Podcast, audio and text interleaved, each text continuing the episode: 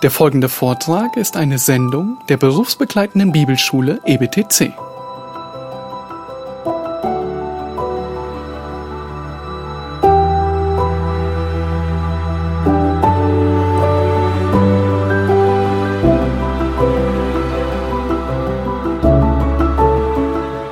Die Gliederung, wie gliedern wir Johannes? Nun, jeder, den ihr fragt, der Johannesbrief ist extrem hart zu gliedern, sehr, sehr schwer, aber ein grobes Muster, das wir finden, ist, wir haben die Einleitungsworte, Verse 1 bis 4, und dann haben wir einen Schwerpunkt, Kapitel 1, Vers 5 bis 2, Vers 27, wo Johannes stark betont, dass Gott Licht ist.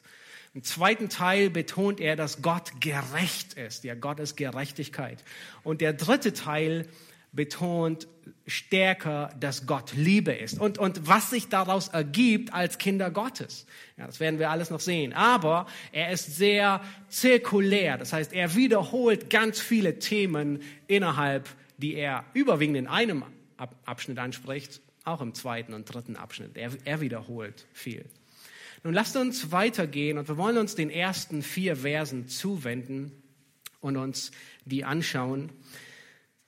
Bevor wir das tun, möchte ich uns kurz eine, eine Geschichte erinnern, die im zweiten Buch Könige niedergeschrieben ist, im fünften Kapitel.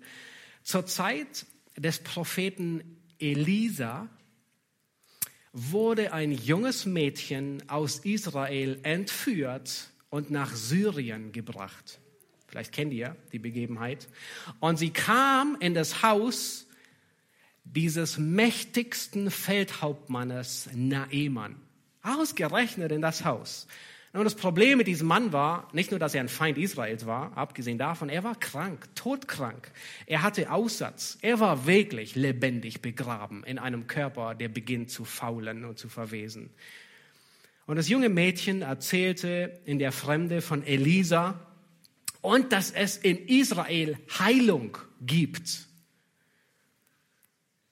Der Feldhauptmann, er war dem König sehr viel wert und so machte er ein paar Säcke Gold und Silber locker und schickte ihn mit einem großen Gefolge nach Israel. Und erst war er beim König, war dort am falschen Platz und schlussendlich kommt er bei Elisa an. Und Elisa, er besitzt die Kühnheit, dass er sich gar nicht blicken lässt. Er kommt gar nicht heraus zu diesem so wichtigen Mann zu diesem hochrangigen Mann, der sicherlich ein paar Abzeichen, äh, Militärsabzeichen hatte. Er übermittelt ihm einfach nur eine Botschaft über seinen Diener, wahrscheinlich Gehasi, und sagt, geh hin und bade dich siebenmal im Jordan. Das war alles. Nun, Naemann, er ist empört und er ist gekränkt, verletzt und verärgert. Nun, es war zwar eine gute Botschaft, du wirst wieder gesund werden, aber A, wusste er gar nicht, ob die Botschaft zuverlässig ist. Ja, ist es wirklich wahr? Und geschweige denn, liebte er die Botschaft. Er sagt selbst, dieser Jordan ist so dreckiges Wasser, so furchtbar. Ich meine, unsere Bäche zu Hause in Syrien, die sind viel sauberer. Dagegen ist dieser Jordan ein, ein, ein, ein dreckiger Tümpel. Nun, schlussendlich lenkt Naemann auf Bitte seiner Soldaten ein und er geht doch zum Jordan. Er demütigt sich tatsächlich wirklich tief und er beginnt sich unterzutauchen. Er hört auf die Botschaft, die ihm verkündigt wurde. Und er tut genau das, was die Botschaft gesagt hat. Nicht sechsmal, nicht fünfmal, sondern siebenmal. Und er wird geheilt. Wisst ihr, was das Ergebnis ist? Voller Freude kehrt Naemann zurück. Und er ist von diesem Flecken Erde, Israel, das er vorher bekriegt hat, wo er Gefangene mitgenommen hat. Von diesem Flecken ist er so begeistert, dass er eine doppelte Maultierlast Erde mitnimmt nach Syrien, einfach um nur noch diesen Gott Israels anzubeten. Bisschen eine besondere, besondere Art, aber es war seine Art, um ähm, um sich stets an diesen Gott Israels zu erinnern. Und vielleicht denken wir, wo ist die Parallele? Warte mal, wir sind im ersten Johannesbrief. ja, genau. Aber die ersten vier Verse, die wir uns ansehen im Johannesbrief, die veranschaulichen und lehren genau das, was wir am Beispiel von Naemann gesehen haben. Es gibt eine gute Botschaft. Es gibt eine Botschaft über ewiges Leben. Aber können wir wissen, dass wir dieser Botschaft vertrauen können? Ist sie glaubwürdig? Was ist der Kern? Gefällt uns diese Botschaft? Wie wirkt sich diese Botschaft im Leben aus? All das wollen wir uns ansehen. Nun schlag bitte jetzt endlich am 1. Johannes auf und wir lesen die ersten vier Verse und wir sehen uns an, die Botschaft vom Leben ist die Botschaft von Christus. Hier beginnt Johannes. Was von Anfang war, was ihr gehört habt, was wir mit unseren Augen gesehen haben, was wir angeschaut und was unsere Hände betastet haben vom Wort des Lebens. Und jetzt macht er eine Klammer und spricht über das Leben. Und das Leben ist erschienen und das ist mehr als eine Klammer. Er wiederholt sich. Und er sagt, und wir haben gesehen und bezeugen und verkündigen euch das ewige Leben, das bei dem Vater war und uns erschienen ist. Klammer zu, er geht weiter und wiederholt sich wieder. Was wir gesehen und gehört haben, das verkündigen wir euch. Warum? Damit auch ihr Gemeinschaft mit uns habt. Und unsere Gemeinschaft ist mit dem Vater und mit seinem Sohn Jesus Christus. Und die schreiben wir euch, damit eure Freude vollkommen sei. Nun möchte ich euch ermutigen, während wir durchgehen, Markierungen zu machen. Ja, immer wieder Dinge, die ihr wiederholt seht. Ja, wenn wir sagen oder Gemeinschaft oder daran erkennen wir. Aber auch Gegenüberstellungen. Ja, markiert euch die. Licht, Finsternis, Bruderleben. Nun, das Johannesevangelium und der erste Johannesbrief, sie beginnen sehr ähnlich. Und vielleicht habt ihr das gesehen, ja, was von Anfang an war. Nun, vielleicht klingelt bei dem einen Johannes 1. Und ich habe ein paar Verse eingeblendet, um einfach aufzuzeigen, wie sehr der erste Johannesbrief und das Johannesevangelium ähnlich sind, gleich aufgebaut sind. Ja, Johannes Evangelium beginnt mit den Worten, im Anfang war das Wort und das Wort war bei Gott und das Wort war Gott. Und dann finden wir dasselbe Konzept wieder, auch dort wie im Johannesbrief. Er sagt, in ihm war das Leben in Christus, ja, und das Leben war das Licht der Menschen. Vers 14. Und das Wort, seht ihr auch wieder, was wir im ersten Johannesbrief in den ersten Versen haben. Das Wort, Leben, ja. Das Wort wurde Fleisch und wohnte unter uns und wir sahen Selbe Konzept, sahen seine Herrlichkeit. Und dann nennt er und sagt, es gibt einen Zeugen dafür. Und dieser Zeuge war Johannes der Täufer, der über Christus bezeugt hat. Und jetzt im ersten Johannesbrief gibt es auch einen Zeugen. Und das sind wir. Und er schreibt, habt ihr gesehen, wie oft er im ersten, in diesen Versen von wir spricht? Wir, wir, wir, unsere. Ich glaube, es sind zwölf Mal. Ich hatte es gezählt, nur im Deutschen. Ich habe es nicht extra nachgeschlagen im Griechischen. Aber er sagt so oft wir. Wen meint er damit? Meint er die Gemeinde? Nein. Meint er, es gibt einige, die sagen, es gab sowas wie eine Johannesschule. Ähm, ähm, und äh, äh die, die sagen sogar, dass diese Johannesschule den Brief geschrieben hat. Es war gar nicht Johannes selbst. Ja. Großer Irrtum, aber sowas kann man bei Wikipedia lesen ähm, was nicht wirklich in, in, in Bibel und Theologie zuverlässig ist. Wer, wen meint er mit wir? Wir, wir. Zwölfmal sagt er wir, was wir gesehen haben. Er meint die Apostel. Die, er sagt, wir haben gesehen, wir haben betastet, wir haben angeschaut, wir haben gehört. Er meint die Apostel, das Zeugnis der Apostel. Die Apostel, die alle tot sind? Ja, genau, die Apostel, die alle schon gestorben sind. Aber er sagt, das ist unser Zeugnis. Ihr Zeugnis ist wahr. Wir alle haben es gesehen.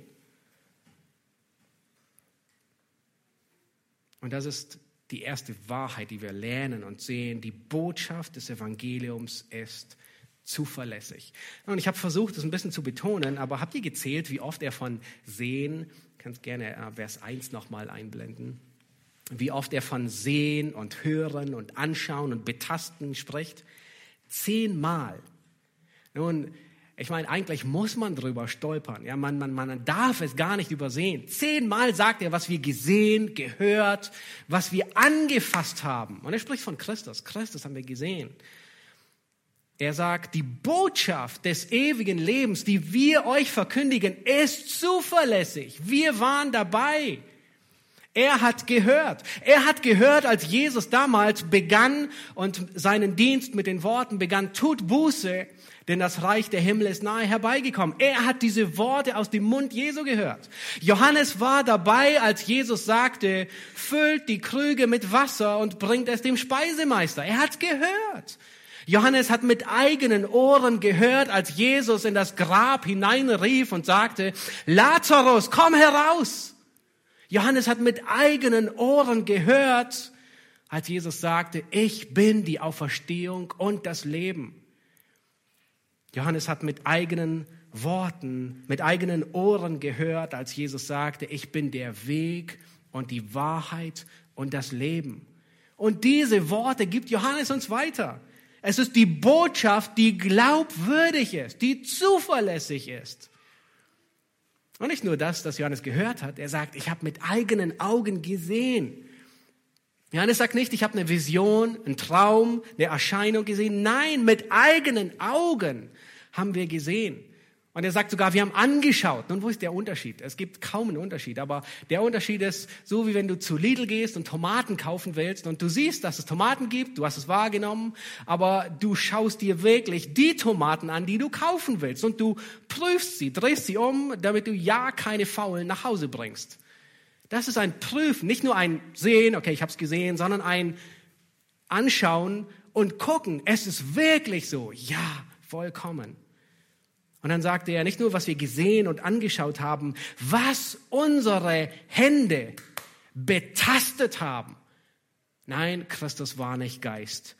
Ich habe seine Hände gefühlt, als er mir die Füße gewaschen hat. Johannes 13. Ich habe seine, ich bin an seiner Brust gelegen beim Abendmahl.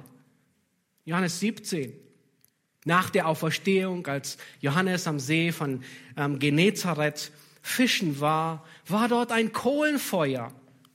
Und Jesus brachte Brot und Fisch. Und Johannes sagt, ich habe den Fisch und das Brot aus seiner Hand genommen. Ich habe ihn gefühlt, getastet. Es ist keine Fiktion. Ich habe mit ihm zusammen gefrühstückt. Die Botschaft des ewigen Lebens, sie ist zuverlässig. Nun, uns Menschen kann es manchmal schon sehr gegen den Strich gehen, wenn Gott sich uns persönlich nicht direkt offenbart. Und es kann uns verletzen, genauso wie Naemann. Und wir können empört sein, genauso wie Naemann, der sagte, oh, Elisa ist nicht persönlich herausgekommen, ja, sondern er, er lässt ihm lediglich eine Botschaft übermitteln. Aber genau das war Gottes Plan. Und vielleicht ärgert es dich auch. Und vielleicht erwartest du eine persönliche Offenbarung Gottes, dass er dir erscheint und es wurmt dich genauso wie ein Ehemann. Aber der Grund dafür ist nur, wenn wir uns selbst für so wichtig halten. Und wenn ich der Meinung bin, dass ich so wichtig bin, dass Gott sich mir persönlich offenbaren müsste, dann wissen wir ganz genau, was folgt. Gott sagt, dem widersteht er, einer solchen Person, weil sie hochmütig ist. Aber dem Demütigen gibt Gott Gnade. Wenn du zu Gott kommst wie ein Bettler, der um Gnade bittet, dann wird Gott dir bitten, worum du ihn bittest. Die Botschaft ist zuverlässig, auch in einer politisch unkorrekten Welt, wo niemand gerne es hört. Die Botschaft wurde gehört. Nun, die Empfänger, an die Johannes schreibt, die haben Jesus nie gesehen. Das werden wir auch nicht. Aber Johannes war ein glaubwürdiger Zeuge. Und die Tradition über den Glauben, sie ist nicht übermittelt worden, so wie dieses Spiel Stille Post, wo einer dem anderen ins Ohr flüstert und nach zehn Leuten kommt die, die interessantesten und amüsantesten, lustigsten Geschichten heraus. Nein, das Evangelium ist uns nicht so verkündigt worden, sondern wir sind immer noch genauso wie die Gemeinden in Ephesus, Smyrna und Laodicea Zeugen, weil wir Augenzeugen haben und das festgehalten wurde. Wir haben den Bericht von den ersten Zeugen. Nun, niemand von uns ist ein Apostel, aber wir haben dasselbe Zeugnis der Apostel. Nun lasst uns weitergehen und schaut euch das Ende von Vers 1 und den Vers 2 an. Am Ende von Vers 1 sagt er, was unsere Hände betastet haben, nämlich oh, man kann das Wort des Lebens anfassen. Und dann sagt er in Vers 2, und das Leben ist erschienen und wir haben gesehen und bezeugen und verkündigen euch das ewige Leben, das bei dem Vater war und uns erschienen ist. Nun Frage, habt ihr gut aufgepasst? Wer oder was ist das ewige Leben? Christus. Christus. Er sagt, schaut euch an, das ewige Leben war beim Vater und ist erschienen. Also er spricht von einer Person. Das ewige Leben ist nicht etwas Possessives. Das ewige Leben ist nicht etwas, was man besitzen kann. Einfach in die Hosentasche steckt und das gehört für immer mir. Nein, das ewige Leben ist eine Person. Es ist Christus. Und einige Verse aus dem Johannesevangelium, Johannes 3, Vers 36 bis 14, die zeigen uns auf, dass wie die Person mit dem ewigen Leben zusammenhängt. Johannes 3, Vers 36, wer an den Sohn glaubt, der hat ewiges Leben. Johannes 6, 35, ich, sagt Jesus, ich bin das Brot des Lebens. Johannes 6, 38, Simon Petrus sagt, Herr, zu wem sollen wir gehen? Du hast Worte ewigen Lebens, die ewiges Leben bringen. Johannes 10, 28, da sagt Jesus, ich gebe ihnen ewiges Leben und sie werden in Ewigkeit nicht verloren gehen. Und niemand wird sie aus meiner Hand reißen. 11, 25, ich bin die Auferstehung und das Leben. Und 14, 6, Jesus spricht zu ihm, ich bin der Weg und die Wahrheit. Und er sagt wiederum, ich bin das Leben. Schaut euch an im ersten Johannesbrief, selbe Muster. Wie hängt die Person mit dem Leben zusammen? Im ersten Johannesbrief, Kapitel 4, Vers 9, da sagt Johannes, damit wir durch ihn, Christus, leben sollen. Also wie leben wir? Durch Christus, nur durch ihn. Das heißt, Person und Leben hängen zusammen. Kapitel 5, Vers 11. Gott hat uns ewiges Leben gegeben. Aber wo ist dieses Leben? In der Hosentasche? Es ist in der Person Jesu Christi. Dieses Leben ist in seinem Sohn. Und 5, Vers 12, und ich denke, der fasst das ah, großartig zusammen. Er sagt, Wer den Sohn hat, der hat das Leben. Das ist ewiges Leben. Und er dreht sich um und sagt, wer den Sohn nicht hat, der hat das Leben nicht. Und in 5.20, 1. Johannes 5.20 wiederholt er es noch einmal und sagt, dieser Jesus ist der wahrhaftige Gott und das ewige Leben. Die Person, du kannst die Gabe vom Geber nicht trennen. Du kannst das, das, was du empfangen willst, das ewige Leben, von dem, der es gibt, nicht trennen. Die gehören zusammen. Nun, hin und wieder kommt es vor, vielleicht ging es dir auch schon so, dass du ein Werbegeschenk bekommst von jemandem, einer Firma, einer Partei oder wem auch immer, den du überhaupt nicht ausstehen kannst. Aber du nimmst dieses Werbegeschenk an, einfach weil es ein ganz richtig tolles Geschenk ist, ein tolles Spielzeug, was auch immer. Nun, das trifft nicht auf das ewige Leben zu. Du kannst den Geber nicht von der Gabe trennen. Erinner dich an Naemann. Wollte er gesund werden? Er wollte gesund werden. Aber er konnte nicht, es gab für ihn keine Gesundheit ohne den Jordan. Es gab keine Gesundheit ohne den Jordan. Die Gabe und der Geber, sie gehen Hand in Hand. Sie gehören zusammen. Erinnere dich an die Menschen der Sintflut, alle Ungläubigen, die umgekommen sind. Als das Wasser ihnen bis an den Hals stand, denkst du, sie wollten sterben? Nein, ich denke nicht. Niemand will ertrinken. Aber es war zu spät. Noah hatte ihnen vorher 100 Jahre gepredigt. Für sie gab es das Leben nur durch die Arche. Leben nur durch die Arche. Du kannst nicht die Arche hassen und das Leben leben wollen. Und dasselbe trifft auf Christus zu. Ewiges Leben gibt es nur durch und in Christus. Mag sein, dass es Gemeinden gibt, die eine andere Errettung anbieten, aber das ist solches Öl, das dich im Stich lässt, wenn der Bräutigam kommt. Das ist eine billige Gnade.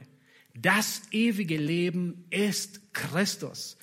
Du kannst nicht in den Himmel kommen wollen ohne Christus. Du kannst den Geber nicht von der Gabe trennen.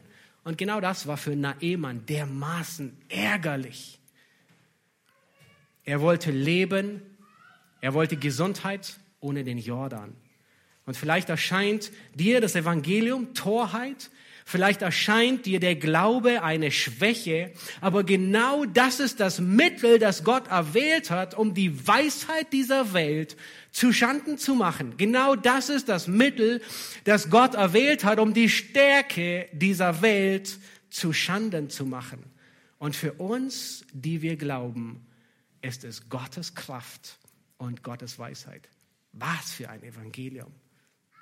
Lass uns zu Vers 3 gehen. In Vers 3, da sagt Johannes, was wir gesehen und gehört und euch verkündigt haben. Und jetzt sagt er, warum, warum er das verkündigt hat. Damit auch ihr Gemeinschaft mit uns habt. Und unsere Gemeinschaft ist mit dem Vater und mit seinem Sohn Jesus Christus. Nun, Frage, mal gucken, ob du gründlich gelesen hast. Wie kommst du und ich wie betrittst du diese Gemeinschaft? Wie kommst du hinein? Wie, wie hast du Gemeinschaft mit dem Vater und dem Sohn und mit denen, die an der Wahrheit festhalten? Es ist irgendwie eine Mitgliedschaft in einem Verein. Es ist ein besprenkelt werden mit ein bisschen Wasser und eine Formel wurde geredet. Nein. Sondern schaut euch das an, ich fand es wirklich, wirklich beeindruckend. Er sagt, dies schreiben wir euch, damit ihr Gemeinschaft habt. Das heißt, er sagt, wir schreiben euch den ganzen ersten Johannesbrief, damit ihr festhaltet an der Wahrheit, weil durch das Festhalten habt ihr Gemeinschaft. Nun, es ist das Annehmen der Wahrheit, das uns in Gemeinschaft bringt mit Gott und mit den Geschwistern. Das ist der dritte Punkt. Ähm, die Wahrheit versetzt uns in Gemeinschaft mit Gott und Gläubigen. Nun, wir kommen in diese Gemeinschaft nicht durch irgendetwas hinein, sondern durch das Annehmen der Wahrheit. Und es ist interessant und amüsant zugleich. Johannes sagt, ihr habt Gemeinschaft mit uns.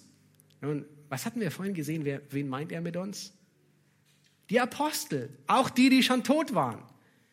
Das heißt, in gewisser Weise sind wir vereint, wenn wir an der Lehre der Apostel festhalten, auch mit den Aposteln, die schon beim Herrn sind, die abberufen sind, weil wir Gemeinschaft haben als Gläubige und darin bleiben. Die Wahrheit vereint die Gläubigen. Nun, was für ein großer Irrtum zu sagen, und ich bin überzeugt, ihr kennt diesen Satz auch, die Liebe eint und die Wahrheit trennt. Schon mal gehört? Liebe eint, aber die Wahrheit trennt. Nun, so ein gewaltiger Irrtum. Was haben wir gesehen? Was führt hier zur Einheit? Die Wahrheit. Die Wahrheit führt zur Einheit mit Gott und mit den Gläubigen.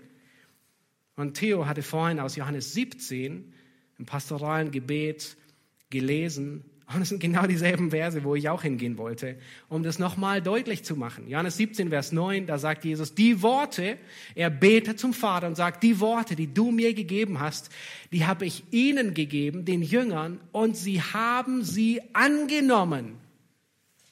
Und dann sagt er 17, Johannes 17, Vers 17, Heilige sie in der Wahrheit. Was ist die Wahrheit? Dein Wort ist die Wahrheit. Und dann sagt er in 17, 20 und 21, ich bitte nicht nur für diese allein, für die Apostel, die, ja, könnte fast sagen, die Hüter der Wahrheit waren, sondern ich bitte auch für alle die, die durch ihr Wort an dich glauben.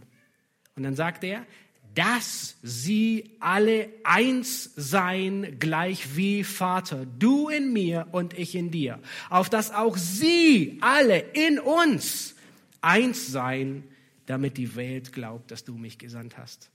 Wow, wie kommt man zu dieser Einheit? Durch die Wahrheit, durch das Festhalten an der Wahrheit. Und diese Wahrheit gibt Zeugnis für alle Ungläubigen. Nun, lass uns den letzten Vers uns für heute Morgen ansehen, Vers 4. Und Johannes schreibt dort und sagt, und dies schreiben wir euch, damit eure Freude vollkommen sei. Nun, wir kommen gerade aus dem Philipperbrief, da hatten wir Freude ohne Ende. Aber wisst ihr was? Sie vergeht nicht. Irgendwie scheinen alle Autoren des Neuen Testamentes die Freude in besonderer Weise hervorzuheben. Und er sagt, okay, hör zu, ich schreibe euch diesen Johannesbrief, damit eure Freude vollkommen sei. Nun, nun, was ist der Johannesbrief? Ja, wir hatten vorhin schon gesehen, Johannes, er beginnt und er endet seinen Brief mit dem ewigen Leben. Und das ist, was Johannes ihnen mitgeben will. Er sagt, hey, das Nachsinnen, das ist der vierte Punkt, das Nachsinnen und das Beschäftigen über das ewige Leben ist das, was euch Freude gibt. Und das, das schreibt er ihnen. Und er sagt, ich schreibe euch diesen Brief und erinnere euch an das ewige Leben und will, dass ihr es bestätigt und seht und überzeugt seid, dass ihr ewiges Leben habt, damit ihr vollkommene Freude habt, damit ihr euch freut ohne Ende. Den ganzen Brief schreibt er um die Freude. Nun, wir sollen erinnert werden an die Person, die uns ewiges Leben gibt. Und das tun wir gleich im Abendmahl. Das, das, was wir uns gleich erinnern, ist ein Erinnern an das ewige Leben. Wir erinnern uns an die Person, die uns ewiges Leben gegeben hat. Wir erinnern uns an die Auswirkungen. Was bedeutet es, dass wir als Gläubige ewiges Leben haben? Wie macht es sich sichtbar? Es erinnert uns an die Gewissheit des ewigen Lebens. Und Gewissheit macht Freude. Das Nachsinnen, das Denken darüber macht Freude. Nun, diejenigen von euch, die verheiratet sind, ihr könnt euch vielleicht noch erinnern an ganz dunkel, an die Zeit, bevor ihr vielleicht sogar verlobt wart. Und äh, erinnert euch an die Tage oder Wochen, wo dein, dein, dein jetziger Ehepartner dir irgendwann seine Liebe ebenfalls bestätigt hat. Ich kann mich gut erinnern ähm, wo wir waren. Und Esther zu mir sagte, ich liebe dich auch. Nicht nur ich habe ihr gesagt, dass ich sie mag, sondern sie hat die Liebe erwidert. Nun, diese Gewissheit, ja, das ist Gewissheit. Ich weiß, ich weiß es. Was macht die? Freude. Und das ist, was Gottes Wort macht, die Gewissheit des ewigen Lebens. Das ist so unstellbare, große Freude, weil es deutet hin, es macht uns, es gibt uns Ruhe, es gibt uns Zuversicht. Und das ist, was Freude hervorbringt. Nun, es gibt hier eine kleine Textvariante. Ähm, diejenigen, die Elberfelder oder Luther haben, da steht, ähm, äh, damit unsere Freude vollkommen sei, Schlachter übersetzt, damit eure Freude vollkommen sei. Es gibt gute Handschriften, die für beide argumentieren. Ich denke, es ist auch kein großes Problem, ähm, ob, ob Johannes von seiner Freude spricht oder von ihrer Freude spricht. Gewissheit bringt Freude. Egal für ihn. Im, Im dritten Johannesbrief sagt er, es gibt keine größere Freude, als zu hören, dass meine Kinder in der Wahrheit wandeln. Das heißt, in der Wahrheit bestätigt zu werden, gibt dem Freude, der es hört, über alle anderen. Und es gibt dem Freude, der die Gewissheit selbst hat. Lasst uns zum Schluss beten. Ihr dürft gerne sitzen bleiben. Himmlischer Vater, wir danken dir für diesen großartigen Brief, den ersten Johannesbrief, den wir als Gemeinde in den kommenden Wochen und Monaten ähm, studieren wollen. Herr, wir danken dir, dass du darin über das ewige Leben sprichst aber dass diejenigen, insbesondere Weise, die glauben, die Gewissheit haben, dass sie ewiges Leben haben. Herr, du hast uns diesen Brief gegeben, damit wir uns prüfen ähm, können, ob wir im Licht wandeln, ob wir aus Gott geboren sind, ob wir die Sünde hassen. Nicht mit dem Ziel, Herr, dass wir verunsichert werden, sondern mit dem Ziel, dass wir die Gewissheit haben, ewiges Leben zu haben in dir. Herr, in dir ist Wahrheit, in dir ist Leben. Du bist das Wort des Lebens und wir wollen dich darüber preisen und dich anbeten. Amen.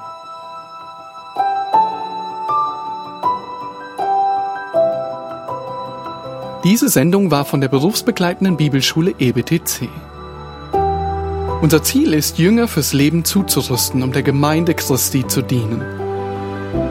Weitere Beiträge, Bücher und Informationen findest du auf ebtc.org.